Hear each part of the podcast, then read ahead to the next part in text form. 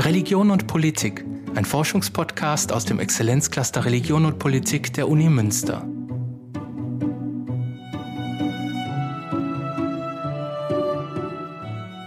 Vor 500 Jahren starb der Autor und Jurist Sebastian Brandt. In seiner Moralsatire Das Narrenschiff präsentiert er in einem bunten Reigen von Streitsüchtigen und Wucherern, Spielern und Trinkern sowie Modetoren, die wir heute Fashion Victims nennen würden, menschliches Fehlverhalten aller Art. Der Germanistikprofessor Bruno Quast beschäftigt sich in seinen Forschungen mit Literatur der Reformationszeit. In dieser Podcast-Folge bringt er uns das populärste Werk vor der Reformation näher, das in Zusammenarbeit mit Albrecht Dürer entstand und mit seiner Aufforderung zu Maß und Mitte auch ein halbes Jahrtausend nach seiner Entstehung Orientierung in Lebensfragen bieten kann. Auch das Problem der Wissenschaftsfeindlichkeit wird hier bereits verhandelt. Sebastian Brands Narrenschiff handelt anhand der Figur des Narren von Abgrenzung und Zugehörigkeit. Beides gehört untrennbar zusammen. Der Narr weicht in seinem Verhalten von Maß und Mitte ab. Damit grenzt er sich selbst aus. Dies ist der eine Aspekt. Laut Brandt ist die Welt allerdings voller Narren. Keiner kann der Narrheit entkommen. Das ist der andere Aspekt.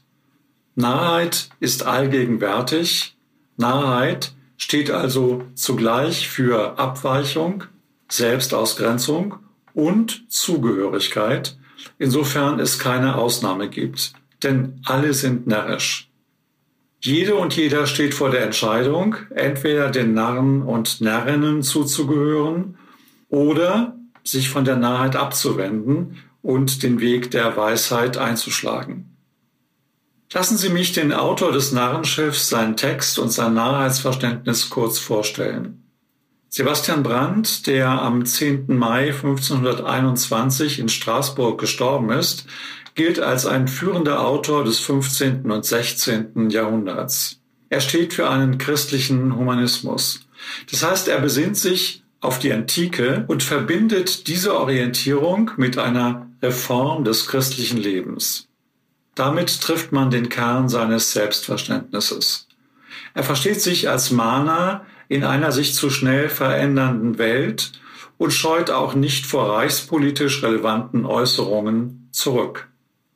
Das Narrenschiff von 1494 war das erfolgreichste deutschsprachige Buch vor der Reformation. In rein technischer Hinsicht verdankt sich die Popularität seiner Dichtung der Übersetzung des Narrenschiffs aus dem Deutschen in die lateinische Gelehrtensprache, und zwar durch seinen Schüler Jakob Locher. Die breite europäische Wirkung des Narrenschiffs ist nur so zu erklären. In zeitdiagnostischer Hinsicht hat Brandt einen Punkt getroffen. Er hält seinen Lesern und Leserinnen einen Spiegel vor, in dem sie sich offenbar gemessen an der, den hohen Auflagen des Buches noch zu Lebzeiten Brands erkannt haben. Wie ist das Narrenschiff aufgebaut? Beim Narrenschiff handelt es sich um eine unter dem Leitthema des Schiffs der Narren versammelte Aneinanderreihung von rund 100 illustrierten Kapiteln, die jeweils eine Narrheit vorstellen. Die Anzahl der Kapitel ändert sich mit den Auflagen des Narrenschiffs. Ein Ordnungsprinzip lässt sich nicht erkennen. Die Aneinanderreihung der Kapitel, wie wir sie in der Ausgabe von 1494 finden, hätte auch in eine andere Ordnung gebracht werden können. Die Reihe der Narrheiten ist potenziell offen. Das hängt mit Brands Narrheitsverständnis zusammen. Da alle Menschen Narren sind, ist die Reihe der Narrheiten beliebig erweiterbar. Das Narrenschiff besticht mit einer durchdachten Text-Bild-Komposition. Brandt hat für das Narrenschiff mit dem jungen Albrecht Dürer zusammengearbeitet, der für die Holzschnitte einiger Kapitel zuständig war. Brandt war zu der Zeit, als das Narrenschiff erschien, bereits ein gemachter Mann, Doktor beider Rechte. So stellt er sich im Narrenschiff vor. Er war Universitätslehrer in Basel in der juristischen Fakultät und unterrichtete römisches Recht, und Kirchenrecht. Er war publizistisch zusätzlich tätig. Albrecht Dürer war zu diesem Zeitpunkt noch recht jung. Er war nach seiner Nürnberger Ausbildung von 1490 bis 1494 auf Wanderschaft an den Oberrhein und in diese Zeit fällt die Zusammenarbeit mit Sebastian Brandt. Sebastian Brandt schreibt, und damit steht er in mittelalterlicher Tradition, dass er die Bilder für die nicht lesefähigen in die Kapitel inseriert habe.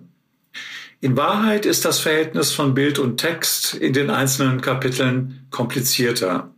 Mitunter fügt der Text der Illustration etwas hinzu, in anderen Fällen geht die Illustration über den Text hinaus. Nicht einfach. Jedenfalls hat das Bild einen Eigenwert, der über die bloße Bebilderung des Textes hinausgeht. Was versteht Brandt nun eigentlich unter einem Narren? Mit Narrheit verbindet sich bei Brandt ein Spektrum an devianten Verhaltensweisen.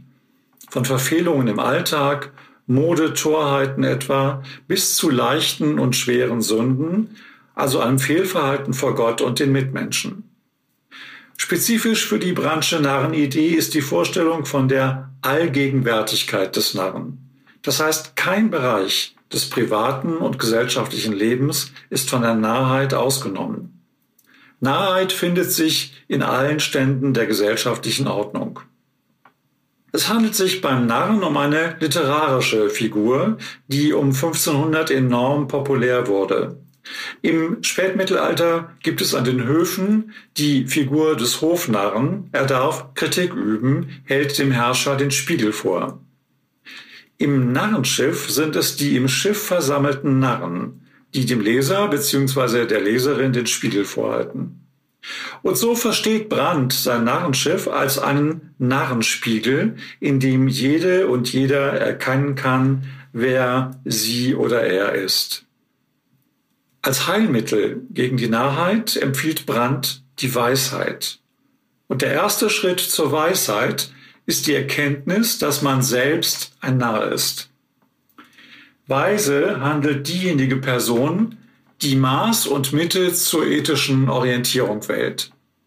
Brandt verbindet hier im gerade erwähnten Sinn eines christlichen Humanismus Antike mit alttestamentlicher Weisheitslehre. Ein wichtiges Kapitel des Narrenschiffs thematisiert das aus der Antike bekannte Motiv des Herkules am Scheideweg. Herkules muss sich entscheiden, ob er den Weg der Tugend wählt oder den der Weltsucht. Er wählt den Weg der Tugend und dieses Beispiel aus der Antike ist programmatisch für Brand. Es gilt, den Weg der Tugend zu wählen. Anhand der im, Narren, im Schiff, im Narrenschiff versammelten Narrheiten erhält man bei aller Übertreibung, die für einen Moraldidaktiker wichtig ist, Einblicke in den spätmittelalterlichen Alltag. Ein schönes Kapitel ist das über die Modetorheiten. Da ist von der Barttracht der Männer die Rede, vom modischen Bleichen der Haare und den allzu kurzen Röcken, die die langen Röcke ablösen. Das ist dann spätmittelalterlicher Alltag. Das Narrenschiff betreibt aber auch sehr ernsthafte Zeitdiagnose. Aufschlussreich erscheint mir das erste Kapitel, das von Büchernarren handelt, im Zusammenhang mit dem 103. Kapitel, in dem vom Antichrist die Rede ist. Brandt kritisiert im Kapitel von den Büchernarren Zeitgenossen, die sich mit Büchern schmücken, diese aber nicht gelesen haben.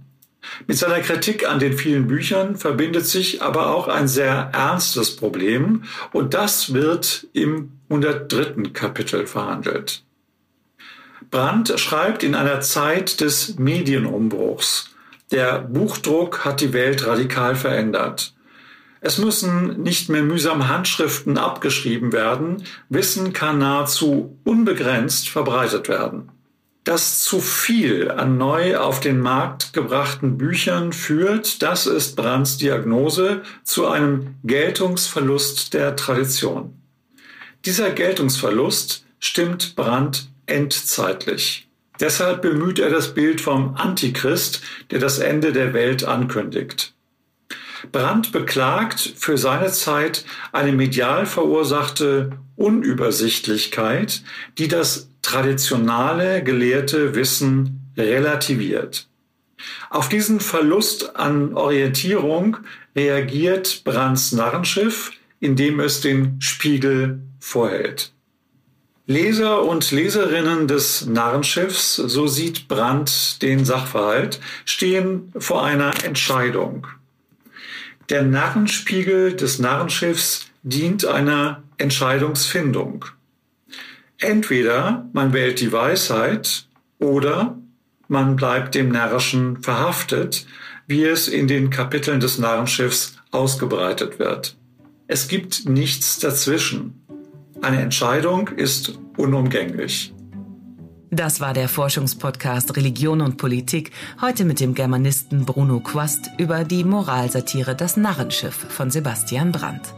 Sollten Sie Fragen oder Anregungen haben, schreiben Sie uns gern unter Religion und Politik at uni-münster.de.